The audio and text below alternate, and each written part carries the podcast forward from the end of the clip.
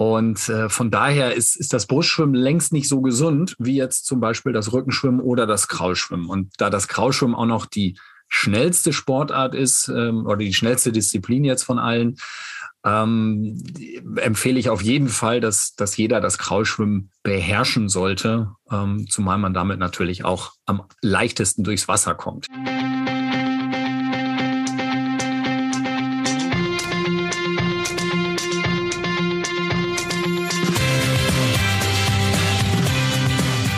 Mehr Sport, der Podcast für Couch Potatoes und Gelegenheitssportler, die mehr Bewegung und Sport in ihr Leben bringen wollen.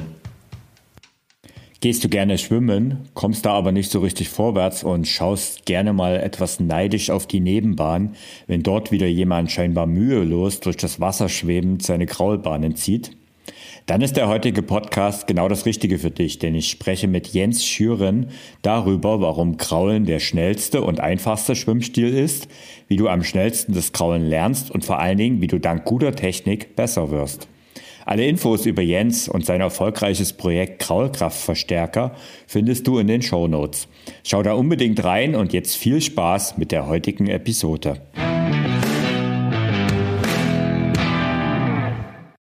Hallo, hier ist wieder Thorsten, dein Online-Lauftrainer. Und heute geht es mal nicht ums Laufen, sondern ums Schwimmen und genauer gesagt ums Kraulschwimmen.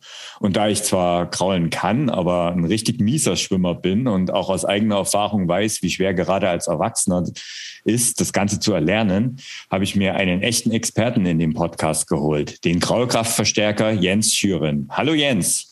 Ja, hallo Thorsten. Ja, schön, äh, dass du da bist. Vielleicht magst du mal zum Einstieg äh, uns sagen, warum magst du eigentlich Schwimmen so sehr? Und wie bist du zum Schwimmen gekommen? Ja, also Schwimmen begleitet mich quasi schon mein Leben. Also mit äh, fünf Jahren hat meine Mama festgestellt, dass, oder meine Eltern festgestellt, dass ich eine richtige Wasserratte bin und haben gesagt, mhm. möchtest du nicht mal in Schwimmverein? Ja, das war damals äh, anfänglich noch die DLRG. Und da bin ich tatsächlich hingegangen, habe schwimmen gelernt, habe dann mit 13 angefangen, ähm, selber so als Hilfstrainer zu arbeiten und andere, anderen Kindern das Schwimmen beizubringen. Und ähm, habe mich dann so langsam vorgearbeitet, war dann tatsächlich mit zwölf auch deutscher Meister im Rettungsschwimmen, allerdings in der wow. Mannschaft. Einzelwertung hat es, glaube ich, nur bis Platz 29 gereicht damals. ja, aber das ist ja auch schon stark. Also. Ja, also ich war durchaus zufrieden. Dann habe ich allerdings ein paar Jahre Pause gemacht, weil mir der Trainer nicht mehr so gefiel ähm, und habe später wieder äh, angefangen, habe dann allerdings in Süddeutschland, in, in Bamberg, äh, da habe ich dann meine Trainerkarriere fortgesetzt, habe dann die C-Lizenz nachgeholt, habe dann irgendwann auf die B-Lizenz abgegradet und bin im Prinzip sowohl weiter geschwommen, ähm, als auch dem ganzen Hobby, weil das war es tatsächlich, des Schwimmtrainers nachgegangen. Und ich glaube, das Highlight meiner Erwachsenenkarriere waren dann tatsächlich die Europameisterschaften in Schweden. Ähm, da habe ich dann auch noch mitgemacht. Und mittlerweile wow. reicht es aber dafür nicht mehr, muss ich sagen. Okay, aber du gehst natürlich regelmäßig schwimmen und Schwimmen gilt ja als ausgezeichneter Ausdauersport, also gerade auch für Sporteinsteiger. Warum ist es eigentlich so? Was, was, was ist eigentlich das Gute am Schwimmen? Also das Gute am Schwimmen ist, ähm, also mehrere Sachen. Zum einen macht es tatsächlich Spaß, wenn man das richtige Programm hat. Äh, zum anderen spricht es sehr, sehr viele Muskelgruppen an, eben nicht nur mhm. einige wenige, sondern äh, das ist so ein Full-Body-Workout, kann man schon fast sagen. Mhm. Und es ist natürlich einfach sehr gesund. Nicht umsonst schickt ja jeder äh, Arzt äh, die Leute ins Schwimmbad und sagt, ja, gehen Sie mal schwimmen. Wobei damit meistens nicht das Brustschwimmen gemeint ist, was äh, nicht so schonend ist für die Kniegelenke, sondern tatsächlich eher äh, alle anderen Sportarten, also alle anderen Disziplinen wie Kraulschwimmen und Rückenschwimmen ähm, weil man einfach keine Belastung hat auf den Gelenken. Aber beim Laufen habe ich natürlich immer das gesamte Körpergewicht, was, was mhm. auf die Gelenke drückt. Ähm, beim Schwimmen bin ich ja fast schwerelos und kann mit dem eigenen Körpergewicht arbeiten, ohne noch ähm, sowas wie die Schwerkraft entsprechend on top zu haben. Mhm. Deswegen ist es ja auch ähm, besonders für Leute, die halt auch ein paar Kilo zu viel mit sich rumtragen, genau der richtige Sport zum Einstieg. Ne? Auf jeden Im Fall. Gegensatz. Also sicher besser als Joggen, muss ich jetzt einfach mal so als Lauftrainer sagen.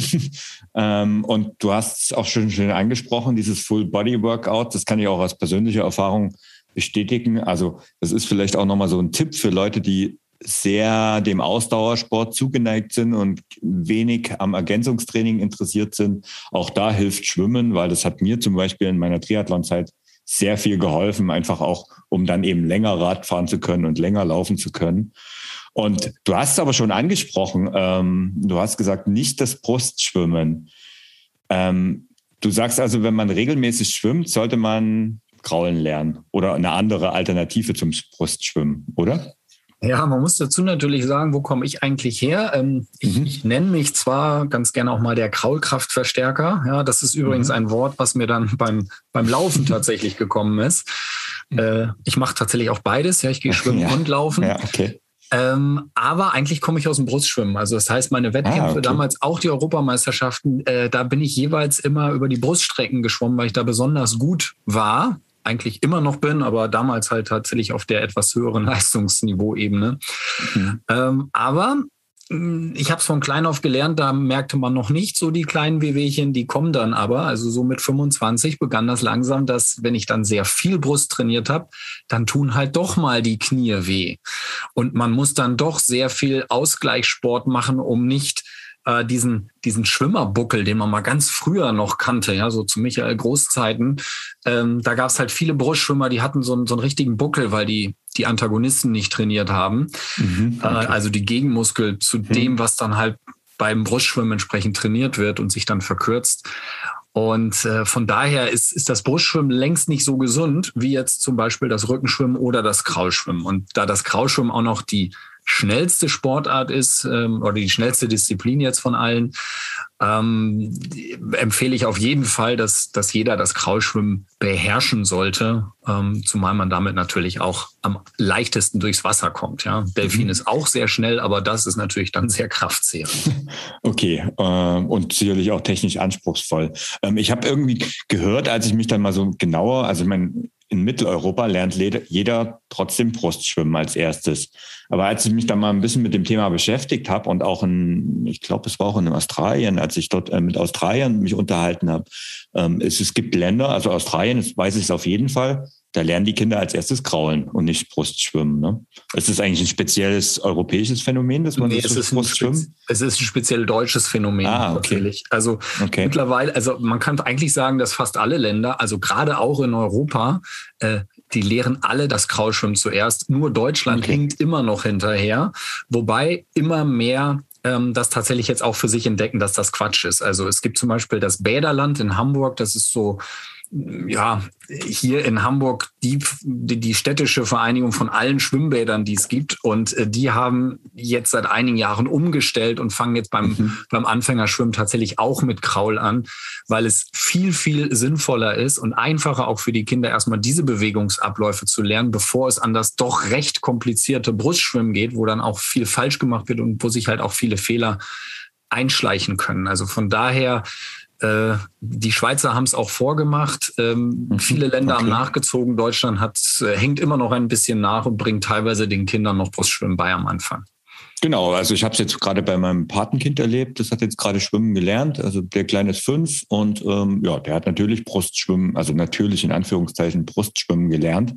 Und ja, aber es ist interessant. Also du sagst ja auch, ähm, dass das Kraulen eigentlich das ein, die einfachere ähm, oder einfacher zu lernen ist als Brustschwimmen. Also als ich damals dann als jahrelanger Brustschwimmer Kraulen gelernt habe, fand ich das jetzt gar nicht so, aber ich glaube, ich weiß, was du meinst. Also ja.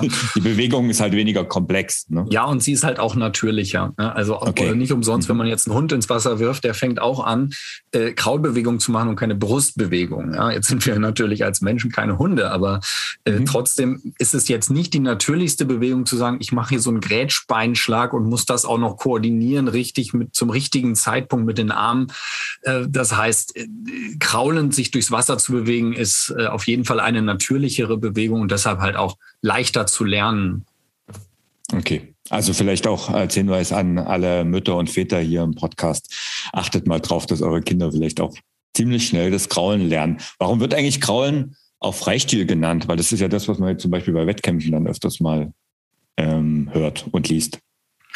Hm, naja, Freistil ist im Prinzip oft gleichzusetzen mit Kraul. Freistil bedeutet ja im Wettkampfbereich eigentlich nur, äh, schwimm doch, was du möchtest. Ja, das heißt, man kann, wenn Freistil gefordert ist, kann man natürlich auch Brust schwimmen. Man könnte auch Delfin schwimmen. Ah ja, okay. Mhm. Es macht aber keiner, weil Kraul mhm. einfach die schnellste der, dieser Methoden ist. Deshalb ist es eigentlich gleichzusetzen. Wenn man es ganz genau nimmt, ist Freistil äh, nicht das gleiche wie Kraul. Okay. Jetzt meine Motivation, damals Kraulen zu lernen, ähm, hast du eigentlich auch schon gerade genannt. Das war die Schnelligkeit. Also ich wollte ja eigentlich einen Triathlon machen. Das ist ja so das typische äh, mhm. Triathleten, mhm. die dann anfangen wollen, anfangen im, sage ich mal, fortgeschrittenen Alter ähm, das Kraulen zu lernen. Und ich habe mich die ersten beiden Jahre, sage ich mal, meiner Triathlon-Karriere, in Anführungszeichen, die sehr bescheiden war, ähm, immer mit Brustschwimmen irgendwie durchgewurschtelt. Aber eines der, also mal abgesehen davon, dass es halt nicht besonders schnell ist, wobei das am Anfang gar nicht so, also da war ich im Brustschwimmen auch nicht langsamer als beim Kraulen. Mhm. Aber es, es, ist auch so, dass beim Brustschwimmen natürlich viel Kraft aus den Beinen äh, gefordert wird und das braucht man als ja, Triathlet im Anschluss an beim Radfahren und beim Laufen ja noch viel mehr und beim Kraulen werden ja die Beine eigentlich viel weniger belastet.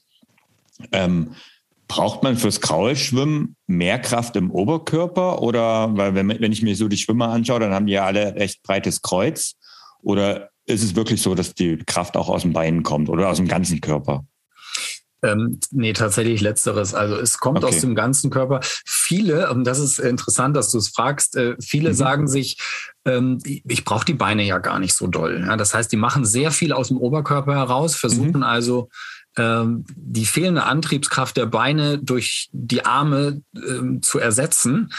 Und das führt dann halt dazu, dass ich eine nicht so gute Wasserlage habe, weil die Beine im Prinzip nur hinten dran hängen und mal ab und zu so einen mhm. Pseudo-Beinschlag machen. Fühle mich gerade erwischt. Ja, also da bist du auch nicht der Einzige. Ähm, gerade so im Triathlon-Bereich. Ähm, es ist halt häufig so, dass ähm, Radfahren, Laufen, Hui, Schwimmen, Pfui, mhm. ähm, erlebe ich immer wieder. Und das ist so nicht die beliebteste ähm, Disziplin von den dreien. Und das sind dann halt meistens auch diejenigen, die entweder ähm, so viel Kraft beim Beinschlag verschwenden, dass sie die Beine einfach nur noch hinterherziehen oder sie können es schlicht nicht oder wollen es halt auch nicht, weil sie sagen, naja, dass der große Antrieb kommt äh, schon aus den Armen heraus. Dabei, je nachdem, in welche Studien man schaut, äh, sagt man, dass durchaus 40 Prozent der Geschwindigkeit auch durch die Beine, also gerade durch die Beine halt auch entsteht. Und die meisten gehen davon aus, naja, das sind vielleicht 10, 20 Prozent. Das stimmt aber nicht. Wenn man den Beinschlag richtig macht, und damit natürlich auch die Wasserlage insgesamt verbessert, aber halt auch den Vortrieb äh, vorantreibt, dann sind da 40 äh, Prozent drin. Es gibt sogar Studien, die reden von 60 Prozent.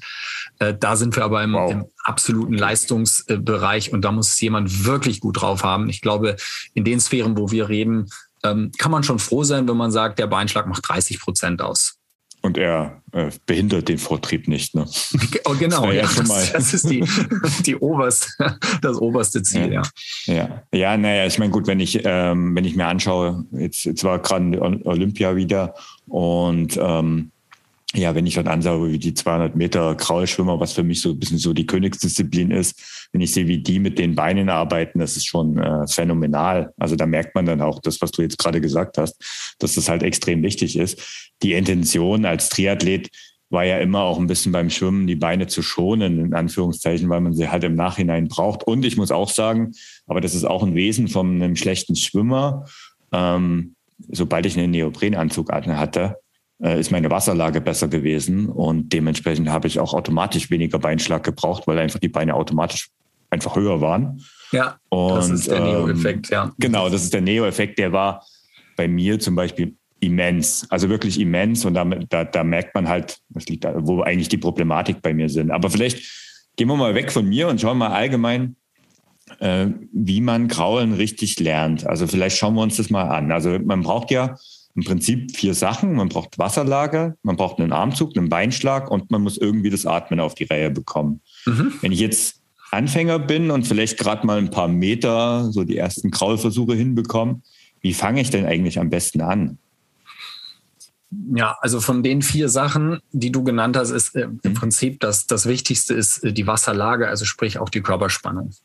Mhm. Ähm, wenn ich nicht von Anfang an lerne, dass ich gestreckt im Wasser liegen kann, mich anspanne, ja, eine gewisse Körperspannung aufbaue, äh, dann hilft das alles nichts. Dann werde ich mit Beinen und Armen um mich schlagen und so ein bisschen wie eine Seegurke durchs Wasser schlittern und werde gerade dieses, ähm, was du sagtest, der Neo, ja, der Neo mhm. bringt einen ja nach oben und auf einmal merkst du, du mhm. bist schneller. Da merkt man also, wie viel die Wasserlage überhaupt ja. ausmacht. Wenn die Wasserlage gut ist, ich bin gestreckt und schwimme möglichst gerade, habe wenig Widerstand, dann bin ich allein dadurch schon sehr, sehr schnell. Äh, wenn ich jetzt absacke oder irgendwie gekrümmt durchs Wasser komme, dann kann man sich vorstellen, dass man sehr, sehr viel Wasser verdrängt, ja, eher wie so ein Tanker und mhm. dann entsprechend nicht nach vorne kommen. Deshalb ist das Aller, Allerwichtigste tatsächlich Körperspannung, Wasserlage. Ähm, die Atmung, die unterschätzen wahnsinnig viele, denn äh, viele atmen nach vorne und nicht nach unten und zur Seite. Also normal guckt man halt nach unten, ja, Stichwort mhm. Kacheln zählen. Man mhm. guckt tatsächlich eigentlich die Kacheln an und dreht den Kopf zur Seite. Aber ein klassischer Fehler ist tatsächlich, dass man immer wieder gerne nach vorne guckt und äh, dadurch kann man sich jetzt vorstellen, der Kopf, wenn er jetzt nach vorne guckt, dann guckt er ja automatisch nach oben, wenn man sich jetzt die Wasserlage vorstellt. Und wenn der Kopf nach oben kommt, dann sinkt der Körper mit nach unten und schon habe ich wieder eine Verdrängerlage im Wasser. Und das bremst mich halt wieder aus. Deshalb ist die Atmung äh, der zweite wichtige Faktor. Mhm. Die Beine, die kommen dann zum, vor allen Dingen zum Stabilisieren aber halt auch für den Antrieb, wenn ich es richtig mache. Und am Schluss haben wir dann die Arme, die tatsächlich für den Vortrieb sorgen. Äh, die kommen aber in der Prioritätenliste ganz am Schluss. Bei den meisten ist es gefühlt immer die erste Priorität, ich muss die Arme machen, aber es hilft alles nichts. Ich habe äh, die tollsten Unterwasserzüge schon gesehen. Es hilft nichts, wenn die Beine nichts machen oder der Körper so absackt oder der Kopf irgendwelche Dinge tut, die den ganzen Körper dann nach unten sacken lassen. Okay, und jetzt hast du die, ähm, die vier Elemente erläutert. Die Frage ist, wenn man das jetzt, übt man das einzeln oder übt man das immer, weil, also ich hatte am Anfang immer das Problem, das irgendwie alles zusammenzubekommen. Übt man das dann am, am besten einzeln? Das übt man am besten tatsächlich einzeln und hintereinander und auch nicht alles in einer Session. Also man geht jetzt nicht hin und sagt, ich gehe jetzt eine Stunde ins Wasser und mache eine Viertelstunde ähm, äh, gleite ich. Ja, mit Gleiten kann man zum Beispiel schön diese Körperspannung üben. Äh, mhm. Äh, danach fange ich dann an mit der Atmung. Geht natürlich nicht, denn ich muss dann die Beine dazu nehmen. Ich kann mir also wunderbar ein Brett beispielsweise nehmen, wenn ich das brauche, oder das Ganze mhm. sogar ohne Brett versuchen. Äh, nehme dann die Beine zur Hilfe. Äh, das ist das größte Manko bei Anfängern, ja, dass sie die Beinarbeit nicht richtig hinbekommen und quasi kaum vorankommen. Mhm. Und wenn ich das so Intus habe, dass ich sage, jawohl, ich kann jetzt gestreckt im Wasser liegen, ich benutze die Beine und komme tatsächlich auch voran, dann fange ich so langsam an, den Kopf dazu zu nehmen und äh, atme dann zur Seite. Und wenn ich das irgendwann drauf habe, dann nehme ich entsprechend noch die Arme dazu. Das wäre jetzt die richtige Reihenfolge.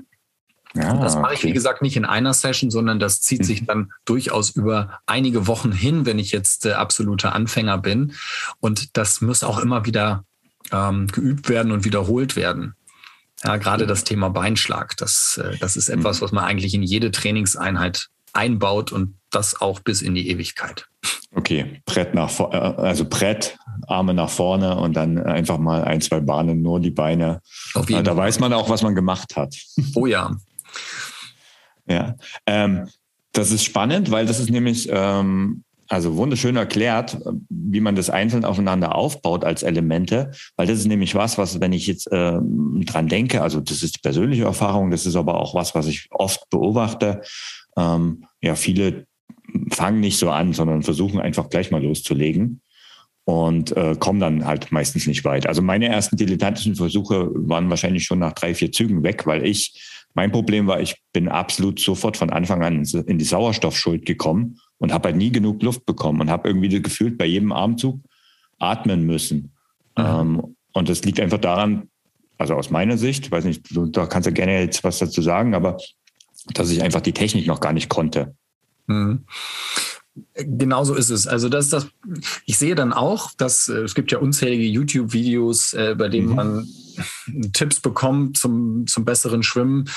Äh, wenn man sich jetzt direkt drauf stürzt und sagt, ich, ja, ich konzentriere mich oder ich mache jetzt alles auf einmal, Arme, Beine und habe aber die Grundlagen noch gar nicht, äh, da schleichen sich Technikfehler ein. Und gerade als Erwachsener ähm, ist es so, wenn sich die Bewegungsmuster einmal eingebrannt haben, ist es sehr schwer, diese wieder zu ändern. Kinder haben es da etwas leichter, Erwachsene halt etwas schwerer. Das heißt, mhm. gerade als Erwachsener muss ich zusehen, dass ich die Bewegungsmuster von Anfang an richtig habe und auch in der richtigen Reihenfolge habe. Das heißt, wenn ich eben nicht atmen kann, genau das, was du gerade sagtest, ich muss irgendwie mhm. nach jedem Zug atmen, womöglich links, rechts, der ganze genau. Körper schlingert. Äh, warum sollte ich dann äh, versuchen, die Arme richtig zu bewegen und unter Wasser zu benutzen, wenn alles andere nicht stimmt? Das ist äh, pure Kraftverschwendung tatsächlich.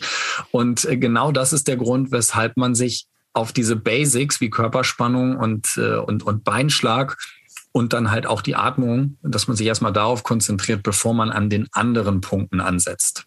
Mhm. Wenn man jetzt mal dieses, ähm, so die ersten Basics, also wirklich ähm, jetzt mal abschließt, was sollte man deiner Meinung nach eigentlich einen Schwimmtrainer nehmen oder kann man sich Schwimmen, also graue Schwimmen auch selbst beibringen?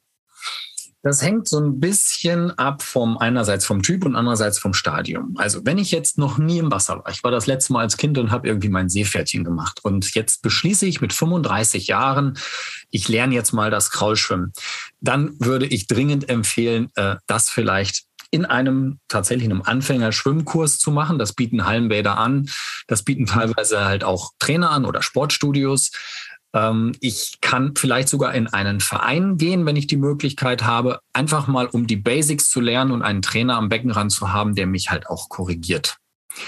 Wenn ich allerdings eher jemand bin, der sagt, eigentlich schaffe ich schon 25, 50 oder sogar 100 Meter, das aber eher schlecht als recht, dann ist das etwas, was man sich durchaus halt auch selber beibringen kann, indem man mhm. sich halt Bewegungsmuster aneignet, äh, einen Plan an die Hand bekommt äh, und weiß, was man in welcher Reihenfolge tun soll. Also ich würde diese beiden Abstufungen machen. Wer so richtig blutiger Anfänger ist, sollte es vielleicht tatsächlich erstmal mit, mit einem Trainer machen, in welcher Form auch immer, und kann sich nachher dann die Verbesserung entsprechend dann nochmal aneignen. Okay, also das kann ich tatsächlich, witzigerweise war ich auch, glaube ich, ziemlich genau 35, als es bei mir so der Fall war. Ah, ja, so knapp drüber. Ja, genau, gut getroffen. Ähm, und ich habe auch, ich habe es am Anfang dilettantisch, also wirklich dilettantisch versucht, mir selbst beizubringen und ähm, habe dann aber schnell aufgegeben und habe gesagt, ähm, ich nehme einen Trainer oder ich nehme ich nehme an dem Schwimmkurs teil, genau wie du es beschrieben hast. Ähm, da war sogar einer davon, also einer hat die Stadt angeboten, einer davon war in einem Schwimmverein, ein richtiger Erwachsenen-Graulkurs. Ich glaube ja, ähm, die gibt es schon häufiger. Ähm, natürlich nicht überall, ist klar, aber das hat mir wirklich geholfen. Das ging, ich weiß gar nicht, es waren irgendwie sechs oder acht Sessions. Also es war jetzt mhm. auch nicht so ewig lang, aber das ging so mal ein, zwei Monate vielleicht. Und jede Woche einmal, was natürlich auf Dauer, da kommen wir vielleicht gleich auch noch dazu, zu wenig ist, aber es ist zumindest, ich habe die Basic dort, Basics dort gelernt und konnte von da ab, und das ist das, was du im Anschluss erklärt hast, eigentlich selbst die nächsten Schritte gehen. Ne? Ja. Okay. Aus eigener Erfahrung kann ich sagen, dass es bei mir irgendwann dann, nachdem ich diesen, diese Schritte gegangen bin, einfach Klick gemacht habe. Und plötzlich, also das war wirklich so ein, so ein Moment, wo ich gemerkt habe, da ist jetzt irgendwie so der Knoten geplatzt. Und plötzlich könnte ich, konnte ich auch ohne größere Anstrengungen auch längere Strecken kraulen. Also ich war jetzt nicht schnell, mhm. Ähm, aber ich, ich, ich konnte, ich, ich habe mich nicht mehr angestrengt gefühlt. Genau, das ist ja auch das Entscheidende am Anfang. Da will man ja nicht unbedingt der Schnellste sein, sondern es mhm. geht vor allen Dingen um das mühelose Schwimmen. Genau, Und ja. äh, das erlebe ich auch immer wieder. Jetzt bin ich seit über 20 Jahren Trainer oder über 25 schon. Ähm, irgendwann, wenn dieser Knoten platzt, ja, das ist der Moment, äh, wo man auch nochmal so richtigen Auftrieb bekommt, um im Thema zu bleiben. Ähm, das heißt äh, tatsächlich, man, man kommt auf einmal längere Strecken durchs Wasser und strengt sich weniger sogar an, weil man genau. bestimmte Sachen einfach berücksichtigt und äh, nicht mehr die ganze Kraft äh, für irgendwie die Atmung verschwenden muss oder für einen Beinschlag, der dann halt auch nur so halbgülden ausgeführt ist. Ja, und das Faszinierende ist, ähm, jetzt Jahre später, also ich, ich bin dieses Jahr, äh, Anfang des Jahres einmal schwimmen gewesen, ähm, als es dann wieder möglich war. Und es ist so, ich habe jetzt, also ich, ich schwimme im Moment vielleicht drei, vier Mal im Jahr mhm. und ich kann es trotzdem immer noch. Also das verlernt man dann offensichtlich auch nicht. Also diese, es geht in, in 0, nichts, kann ich wieder kraulen. Ähm, und das ist wirklich faszinierend. Und was ich aber, also was ich damals festgestellt habe, also ich konnte dann irgendwann längere Strecken schwimmen. Das Problem war aber, ich bin nicht schneller geworden. Also ich hab, mhm. war zwar weniger angeschränkt, aber ich konnte auch nicht schneller schwimmen.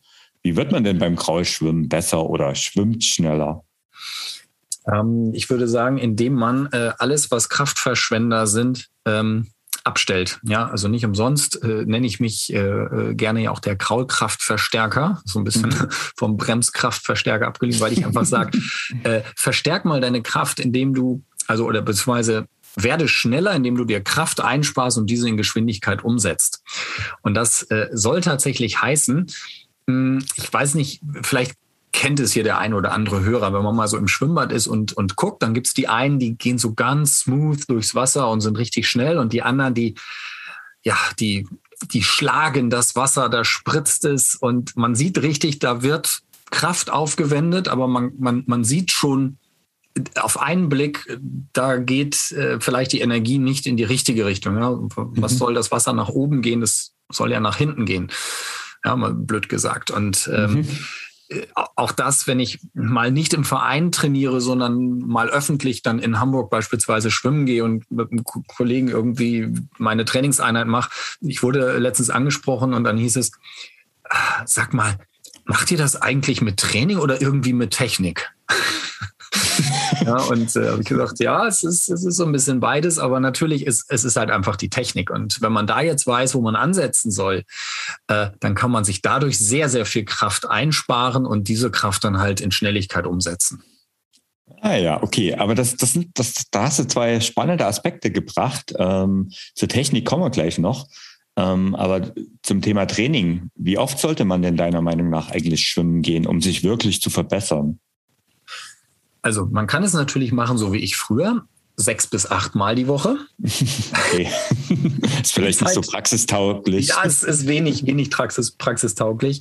Ähm, also dreimal im Jahr, wie du vorhin sagtest, das hilft natürlich gar nicht. Ja. Also ähm, einmal die Woche das ist so, ja, das ist eine Intensität, weil man sagt, da wird man auf, da wird man zumindest nicht schlechter. Wenn man sich aber kontinuierlich zumindest ein bisschen verbessern möchte, sollte man zweimal die Woche gehen. Ich kenne viele Triathleten, die versuchen, äh, dreimal die Woche ein Schwimmtraining mhm. einzubauen. Und das ist natürlich perfekt, um sich wirklich zu verbessern. Ich empfehle also zwei bis dreimal. Ähm, manchmal ist es aber halt auch so, ne, je nachdem, was man auch für einen Beruf hat und äh, was für ein Familienleben und sonst was noch dahinter steckt, dann schafft man es halt nur einmal die Woche. Und dann sage ich lieber einmal die Woche als gar nicht oder nur viermal im Jahr. Mhm. Also, und das ist so faszinierend. Ähm, das ist eigentlich in jeder Sportart so. Das ist beim Laufen auch nicht anders. Ähm, ich sage auch immer, mit einmal pro Woche, da wird man auf Dauer ja, vielleicht sogar tendenziell ein bisschen schlechter. Also man hält maximal das Niveau. Mhm, ja, maximal. Bei, zwei, bei zweimal bleibt man ungefähr da, wo man ist, wird nur ein bisschen, also nur leicht besser und ab drei wird es dann besser. Jetzt ist es, also wird's dann, geht's dann richtig vorwärts. Jetzt ist es ja so, jetzt sind die meisten meiner Hörer ähm, eher aus dem Laufen oder vielleicht auch machen nach anderen Sport. Mhm. Ähm, jetzt ist natürlich zu sagen, man macht jetzt dreimal pro Woche zusätzlich noch Schwimmen halt schwierig. Aber, und das ist meine Empfehlung dazu, nehmt euch wirklich mal zwei, drei Monate, wo ihr das dann durchzieht, damit ihr eben genau auf das, was ich vor uns gesagt habe, dieser Moment, wenn es halt Klick macht, ähm, dass ihr einfach auf diesen Moment kommt, um einfach erstmal auf ein gewisses Niveau zu kommen. Und das schafft man eben nur durch Regelmäßigkeit, oder? Ja, und man muss ja auch am Anfang nicht übertreiben, was den Zeiteinsatz angeht. Ja, also so eine Laufeinheit, die geht ja gerne mal eins, zwei Stunden. Äh, so eine Fahrradeinheit. Ja, am Anfang vielleicht auch nicht, aber. Ja, am Anfang noch nicht, klar. Ja. Ähm, meine Einheiten gehen auch anderthalb Stunden beim Schwimmen. Äh, das, ne, früher waren es zwei Stunden, aber äh, es reicht ja auch vollkommen, wenn man eine halbe bis dreiviertel Stunde ja. reingeht und ein bisschen diese Technik übt. Äh, da muss man sich jetzt nicht verausgaben und jedes Mal gleich anderthalb Stunden investieren. Ja, das, ähm, da geht es ja auch darum, diese Bewegungsmuster zu wiederholen, weil, wie ich ja schon sagte, gerade als Erwachsener ist es schwierig, Bewegungsmuster wirklich zu verinnerlichen. Mhm. Und man kann sich vorstellen, je häufiger ich das mache, desto mehr setzt sich das halt im Gehirn und ich kann sie nachher viel, viel leichter ausführen. Und wenn ich das jetzt zweimal die Woche mache, naja, dann habe ich halt doppelt so viel Anreize, als wenn ich es nur einmal die Woche mache. Das heißt, da geht es gar nicht so sehr um dieses Thema Kraftanstrengung, sondern es geht tatsächlich um die Bewegungsmuster zu verinnerlichen. Mhm. Ja. Und das ist zum Beispiel einen Riesenunterschied für, äh, für so einen einfachen Sport wie Laufen. Und du hast eigentlich jetzt schon meine nächste Frage beantwortet, wie lange so eine Schwimmeinheit sein sollte. Und äh, vielleicht gehen wir da noch mal ein bisschen genauer drauf ein, weil ich äh, beobachte es oft bei meinen Läufern, wenn ich jetzt sage, ihr, ihr macht jetzt mal Alternativtraining, und da gehen halt auch viele gerne schwimmen und dann sehe ich am Ende immer die Ergebnisse und dann machen die halt auch nichts anderes als eine halbe Stunde Dauerschwimmen. Ähm, ist aber wahrscheinlich nicht der richtige Weg, weil so wie du es gerade erklärt hast, sollte man ja eher Technik trainieren, oder? Ja, beides. Also nur Technik, okay. ähm, das macht natürlich auf Dauer jetzt auch keinen Spaß. Ja, okay. Nur Ausdauer, äh, da schleichen sich halt Technikfehler ein, ja, und man wird dann halt auch nicht besser. Deshalb mhm. ist jedes Schwimmtraining, und da rede ich jetzt nicht nur vom Anfängerbereich, sondern ich rede auch tatsächlich vom Profibereich. Also ich mhm. habe auch schon Leute trainiert, die bei Olympia gestartet sind. Und auch da ist ein Schwimmtraining jetzt nicht einfach nur Meter kloppen und Kacheln zählen, sondern äh, da ist immer auch eine Technikeinheit drin, denn äh, auch bei den Spitzenschwimmern lässt sich immer noch irgendwo was verbessern. Und äh, je weniger gut ich das kann, desto mehr lässt sich natürlich verbessern. Und deshalb sollte eine Trainingseinheit grundsätzlich immer aus Technik und aus einem Ausdauerteil bestehen, neben dem Aufwärmen natürlich überhaupt. Aber äh, Triathleten fragen mich halt ganz häufig, pass auf Jens, ich gehe dreimal die Woche schwimmen. Wie viel Technik mache ich denn davon? Weil gerade Triathleten möchten natürlich gerne auch die Meter machen, um sich dran mhm. zu gewöhnen. Und äh, den Leuten sage ich halt immer, ja, macht, macht doch gerne einmal davon tatsächlich nur eine reine Ausdauerstrecke ohne Technik. Das andere Mal macht ihr halb Technik, halb Ausdauer und beim dritten Mal, da baut ihr in die Ausdauer Technik-Elemente mit ein. Mhm. Ja, das also das ist auch so ein Punkt, ja, den ich auch aus eigener Erfahrung bestätigen kann. Ähm, also das war für mich so im Kopf gar nicht so leicht äh, zu sagen, ich schwimme jetzt eine Bahn und mache dann einen kurzen Moment und schwimme dann die nächste Bahn.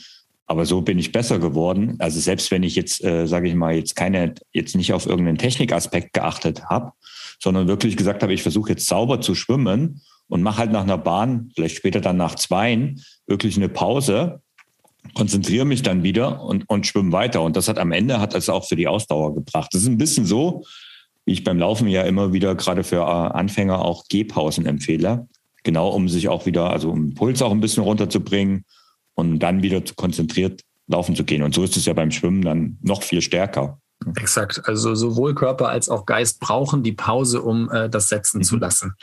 Ähm, ich, äh, es, also auch ich, ich denke noch an meine B-Lizenz. Ja, da ging es dann darum, irgendwie das Delfinschwimmen beizubringen. Das war so die Abschlussprüfung. Und äh, okay. die, die, die, die durchgefallen sind, das waren die, die einfach äh, wirklich nur Meter gemacht haben. Mhm. Und äh, der Clou ist eigentlich immer in kleinen Häppchen das zu servieren. Und du sagtest gerade eine Bahn das ist teilweise schon zu lang. Ja. Also es gibt, äh, wenn, ja. wenn ich äh, gerade Anfänger etwas beibringe, dann müssen die nicht eine Bahn, da reichen zehn Meter. Ja, oder mhm. man sagt, pass auf, schwimm eine Bahn, aber mach nur zehn Meter davon, diese Technik. Mhm. Den Rest schwimmst du ganz locker, easy und danach gibt's eine kleine Pause. Ja.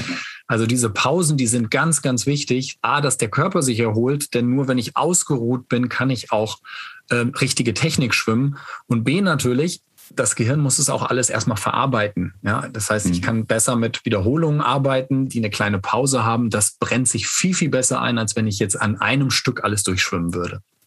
Ja, okay. Gehen wir nochmal zurück zur Technik. Ähm, also wir haben ja, also man sagt zwar, also du hast es auch gesagt, dass äh, Kraulen jetzt eigentlich technisch nicht so anspruchsvoll ist, wie es zum Beispiel Brustschwimmen ist, aber es ist halt doch am Anfang nicht so einfach, mit diesen vier Elementen das Ganze hinzubekommen. Was sind deiner Meinung nach die drei häufigsten Fehler, die Schwimmer beim Kraulen machen? Also ganz klar, das, was ich immer wieder höre und wo ich auch immer wieder nachgefragt werde, das ist der Dauerbrenner, das ist äh, die Beinarbeit. Ja, gerade, ähm, also ich, ich höre ganz häufig, also ich strampel mir da einen ab und ich habe das Gefühl, rückwärts zu schwimmen oder auf der Stelle zu schwimmen. Mhm. Ähm, während andere mit einer Beinarbeit an mir vorbeikommen, wie nichts Gutes. So, das ist äh, der eine Bereich. Das heißt, da geht es darum, wie muss ich denn die Beine tatsächlich bewegen, dass ich halt auch vorankomme. Denn kann sich das so ein bisschen vorstellen. Die Beine gehen ja nach oben und unten. Das heißt, eigentlich geht der Druck dann auch nach oben und unten und dann kommt man natürlich nicht voran. Wenn man es aber richtig macht, dann gehen die Beine zwar trotzdem nach oben und unten, man schafft es aber, dass der Druck des Wassers nach hinten gegeben wird, denn das gibt ja den Schub nach vorne. Das heißt, die die Beinbewegung, wie ich die ausführen muss, und zwar angefangen vom Oberschenkel bis hin zur letzten Fußspitze, Mhm. Das ist das, wo es bei den meisten dran hapert. So, Punkt eins. Punkt zwei ist definitiv auch die Atmung. Ähm, alle, die die sich sehr, sehr anstrengen und ich mache auch viele Videoanalysen und sehe dann Dinge, äh, da ist es ganz häufig so, dass der Kopf einfach sehr hoch ist. Das heißt, der liegt nicht flach im Wasser und dreht sich zur Seite, sondern der guckt nach vorne und beim Drehen geht er dann so nach oben, so schräg nach oben, dass der ganze Körper sich mitdreht und unter Wasser halt ganz viel verdrängt. Das ist das, was ich vorhin am Anfang schon mal erwähnt habe. Sieht dann so aus, äh, fast wie ein Aal, so ungefähr. Ja, genau, so ein bisschen. Also man, man, die, die Leute liegen teilweise knapp 45 Grad so im Wasser und äh, mhm. was man da an Wasser verdrängt, das ist Wahnsinn. Also wenn ich da die richtige Wasserlage bekomme, habe ich schon die halbe Miete ähm, entsprechend gewonnen. So, das ist der zweite Fehler. Und der dritte, das hängt jetzt so ein bisschen, äh, also beim dritten, da, da gäbe es mehrere Möglichkeiten. Ich habe ganz häufig das äh, Problem bei den, äh, bei, den, äh, bei den Armen, ja, dass die an der falschen Stelle eintauchen oder viel zu früh wieder aus dem Wasser kommen. Wenn ich nicht richtig eintauche, dann kann ich nicht richtig Wasser fassen. Das heißt, ich kann nicht richtig den Druck aufbauen und nach hinten durchreichen. Und wenn ich zu früh aus dem Wasser rauskomme, dann habe ich zwar Druck aufgebaut, habe den aber nicht optimal verwertet und bis hinten durchgeschoben. Mhm das sind so, das ist nochmal ein, ein sehr klassischer Fehler, der gemacht wird, äh, wo man halt gucken muss, wo fasst man das Wasser und wie bringt man es dann optimal bis nach hinten durch, sodass der Druck auch weitergereicht werden kann. Denn das ist das, was uns den Vorschub bringt. Und wo tauche ich ein mit dem Arm? Fangen wir mal damit an, wo, die, wo viele eintauchen, bei denen es verkehrt ist. Die tauchen ein über der Schulter, aber nicht über der des entsprechenden Arms, sondern auf der Gegenseite. Also die greifen quasi über. Die greifen über. Man muss sich das ja. jetzt vorstellen. Ähm, ich kann es jetzt ja gerade nicht zeigen, weil man mich ja, ja nur hört. Aber wenn man jetzt den rechten Arm hat und den jetzt mal nach vorne bringt, ganz gerade und würde jetzt ins Wasser eintauchen, dann ist man ja in äh, Längsrichtung gedacht genau über der Schulter. So und die, die es falsch machen, oder die meisten, die es falsch machen, die stechen jetzt nicht irgendwie zu weit außen ein, sondern zu weit innen und kommen dann direkt auf die gegenüberliegende Schulter. Die tauchen also mit der rechten Hand auf der linken Schulter ein und mit der linken Hand auf der rechten Schulter. Das ist also so eine, so eine Kreuzung, wenn man es jetzt gleichzeitig machen würde. Und man kann sich vorstellen, dass allein der Weg von links nach rechts wieder rüber, der bringt natürlich überhaupt keinen Vorschub, sondern im Gegenteil, der bringt Rückschub oder Seitenschub, der uns aber auch nicht hilft.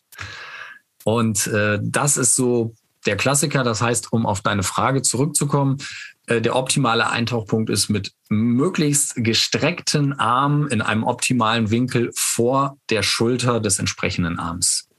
Okay, und dann auch äh, einen Moment gleiten lassen und nicht immer nur diese Windmühle zu machen, oder? ich muss halt das Wasser fassen. Ne? Das ist halt, ja. was ich gerade erwähnte. Das heißt, ich muss eine Bewegung finden, dass ich eben nicht nur das Wasser schlage und auch nicht sofort irgendwo runtertauche nach unten, sondern dass ich eine Bewegung mache, um möglichst schnell mit der Hand schon und auch mit dem Unterarm das Wasser zu fassen, diesen Druck aufzubauen und ihn dann in einer eleganten Bewegung möglichst zu halten und unter dem Körper weiter zu reichen bis nach hinten. Mhm. Sehr gut. Ähm, jetzt hast du schon gesagt, ähm, also du hast es zwar wunderbar plastisch beschrieben, aber für die, die da ein bisschen Schwierigkeiten haben, sich das vorzustellen, ähm, es gibt da ein sehenswertes YouTube-Video von dir dazu. Das verlinke ich auch in die Show Notes. Da sind diese Aspekte, die du gerade erläutert hast, auch mal noch ein bisschen genauer und man kann sich das auch wirklich wunderbar anschauen. Also ich habe es in Vorbereitung auf diesen Podcast auch nochmal angeschaut und mhm. ja, es ist wirklich wunderbar erklärt und es sind auch ein paar Übungen drin, was man halt tun kann, um sich da zu verbessern. Also das verlinke ich in die Show Notes. Genau. Es gibt ähm, sogar mittlerweile einen Trainingsplan dazu, den man sich bestellen okay. kann. Also oh, wer wow. sich das Video anguckt, sagt, das möchte ich mal nachschwimmen, dann gibt es so einen Trainingsplan, der einerseits diese Übung drin hat, aber gleichzeitig halt auch so, ein, so einen beispielhaften Plan, wie ich mein Training aufbauen kann, also bestehend aus einem Technikteil und einem Ausdauerteil. Da steht dann nicht drin, schwimme 800 Meter und fertig. nee, genau. Sondern genau richtig. Ja, okay, super. Vielen Dank, Jens. Vielleicht hast du als Hörerin oder Hörer ja jetzt auch Lust bekommen, endlich richtig kraulen zu lernen oder noch besser dein Kraulschwimmen halt deutlich zu verbessern. Jens, du nennst dich ja, du hast schon ein paar Mal erwähnt, Kraulkraftverstärker und du hast auch einen eigenen Online-Kurs dazu. der genau so heißt. Was gibt es da genau? Erklär das mal bitte meinen Hörern. Ja, dieser Kurs, der ist äh, im Prinzip genau für die Leute gedacht, die äh, schon ein bisschen schwimmen können. Ja, also die besagten mhm. ein, zwei oder vier Bahnen äh, mindestens.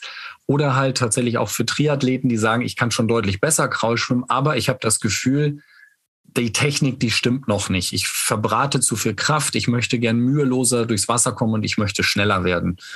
Dafür ist dieser äh, Kurs gedacht. Äh, da sind auch schon ein paar tausend Teilnehmer äh, tatsächlich drin, die das durchlaufen haben, vom Anfänger äh, bis hin zum Vereinstrainer. Ja, ein großer Teil sind auch mhm. Triathleten. Ähm, aber es sind halt auch wirklich viele Anfänger dabei. Und in diesem Kurs, da geht es genau darum, Schritt für Schritt äh, diese Technik zu verbessern. Und ich schnapp mir da jeden Aspekt des Schwimmens raus in zehn verschiedenen Schritten. Da geht es also genau um das Thema Wasserlage, da geht es um die Atmung, um die Arme, aber dann auch wieder in Einzelschritten, nämlich genau, wo soll die Hand eintauchen und wo nicht, was passiert unter Wasser, wie gebe ich den Druck weiter, was muss ich mit den Beinen machen, welche Rolle spielen die Füße, wie kann ich ein Training aufbauen, dass es abwechslungsreich ist und ich mich zugleich verbessern kann und es halt auch nicht langweilig wird. Das sind im Prinzip so diese Inhalte und das ist didaktisch so aufeinander aufgebaut, das ist so ein bisschen der der Gegensatz zu diesen YouTube-Videos, deshalb bin ich damals mhm. auch drauf gekommen. Bei YouTube-Videos sieht man natürlich viele, viele Einzelaspekte, man weiß aber nicht, wie die aufeinander aufbauen. Mhm. Und äh, ich gehe da in einer Reihenfolge vor, dass ich sage, mache dies, wenn du das beherrschst, mache den nächsten Schritt und unterm Strich wirst du dadurch schneller, verbesserst deine Kraultechnik und kommst letztlich deutlich müheloser durchs Wasser. Mhm. Ja, super. Äh, wenn du wenn jetzt also die Hörerinnen oder Hörer äh, vielleicht im Moment gerade mal kurz gedacht haben, ey, ja, kann man das wirklich online lernen? Dann muss ich jetzt mal als Lauftrainer, der das ja auch online vermittelt, sagen, ja, das funktioniert, weil du hast genau den Schlüssel dafür gesagt, dieses didaktische Aufeinander aufbauen. Das ist ja das, ich meine, man findet auf YouTube eben auch zum Thema Schwimmen Dutzende Videos, eher Hunderte, wahrscheinlich eher sogar Tausende. Ähm, aber das ist, das hilft einem nicht weiter. Das hilft vielleicht einem weiter in einem Aspekt, aber dann vergisst man halt die anderen und du hast, also dein Kurs ist halt dafür da, das Ganze aufeinander aufzubauen, oder? Genau, also darum geht es, dass man einmal von vorne bis hinten weiß, worauf man achten muss. Und ähm, ich mache das in dem Kurs auch so, ich habe mir da einen Schwimmer genommen, der ganz gut schwimmen kann, der aber auch ganz gut Fehler nachmachen kann. Das heißt, ich zeige okay. immer, was sind so die wirklich häufigen Fehler, da werden sich auch viele wiederfinden. Ich, äh, ja. äh, du hast ja auch schon mal reingeguckt. ja, genau. genau. Das ja. heißt, man sieht, man sieht erstmal, was kann man eigentlich alles verkehrt machen. Dann zeige ich mhm. natürlich auch, wie sieht das Ganze richtig aus, aber das alleine hilft ja noch nicht. Ähm, ich habe dann immer halt Übungen drin, das sind über 30 Übungen, äh, die halt zeigen, wie komme ich denn dahin? Also wie schaffe ich es jetzt, mich einzeln in bestimmten Sachen zu verbessern und dahin zu kommen, wie der Vorzeigeschwimmer es entsprechend macht. Und das Ganze wird dann halt abgerundet äh, mit einem Trainingsplan zu jeder Lektion. Ähm, das heißt, ich kann mir das Video anschauen zu Hause, ähm, vielleicht sogar im Hallenbad, wenn man denn da noch ein Handy benutzen darf. Aber die meisten machen es zu Hause. Dann nehme ich mir den Trainingsplan einfach mit und den kann ich dann äh, entsprechend einfach nachschwimmen. Da sind also genau die Übungen aus dem Video, die soll ich dann in einer bestimmten Folge und in einer bestimmten Meteranzahl nachschwimmen, habe dann meinen Technikpart und danach kommt ein Ausdauerpart, wo sich dann teilweise diese Technikelemente oder halt auch die von der Vorlektion beispielsweise wiederfinden, damit ich diese Bewegungsmuster dann verinnerlichen kann. Und Idee von dem Ganzen ist tatsächlich, dass ich da Schritt für Schritt so durchgeführt werde, äh, dass ich ganz am Schluss äh, im Gesamtbewegungsablauf jeden einzelnen Aspekt so optimiert habe, dass ich mir die Kraft einspare und diese dann in Geschwindigkeit umgesetzt habe, sprich schneller werde und schöner schwimme. Okay, ich glaube, jetzt hast du genug neugierig gemacht. Ähm, und äh, Leute, ja, es werden sicherlich einige diesen Kurs interessant finden und sich anschauen wollen. Ja, also ich habe auch für deine Hörer ähm, äh, habe ich noch äh, einen kleinen Goodie. Äh, der Kurs ist, also normalerweise liegt der bei, ähm, bei 85 Euro. Das ist dann so ein äh, lebenslanger Zugang, den man äh, dazu hat, auch in mhm. verschiedenen Leistungsstufen. Das heißt, wenn man den durchschwommen äh, ist, das erste Mal kann man ihn ein zweites Mal schwimmen und hat dann in den Trainingsplänen ähm, das nächste Level gleich mit abgebildet. Also man kann den auch zwei, dreimal hintereinander schwimmen. Ähm, dieser Preis, der ist zurzeit reduziert, der liegt jetzt so als Saisonspecial äh, nach dieser langen Corona-Pause vor allen Dingen jetzt auch, äh, ist der gesenkt auf ohnehin schon jetzt äh, nur noch 67 Euro. Und deinen Hörern würde ich jetzt nochmal anbieten, äh, nochmal da einen Zehner äh, also treue Rabatt fürs Hören zu bekommen. Das heißt, es sind dann nur noch 57 Euro. Oh, cool. Vielen Dank. Das ist echt super. Also das ist echt ein Angebot, da äh, muss man zuschlagen, weil das ist etwas, wo ich sage, äh, ja, du sagst ja so schön, das begleitet einen permanent und man kann das mehrfach wiederholen und sollte es auch wiederholen. Und den Link zum Kurs mit der Ermäßigung ähm, und dem Rabattcode ähm, habe ich in die Shownotes gepackt. Also schau da unbedingt in die Shownotes rein wenn du auch dein Graulschwimmen deutlich verbessern möchtest. Ich sag nochmal Danke, Jens, für das Interview. Ja, sehr gerne. War echt super. Irgendwie habe ich jetzt auch Lust, endlich mal wieder schwimmen zu gehen. Ich glaube, ich muss das jetzt mal die nächsten Tage angehen. Ähm, Habe ich eh viel zu lang nicht gemacht. Also danke, dass du da heute dabei warst und ja, bis zum nächsten Mal. Ciao. Sehr gerne. Tschüss.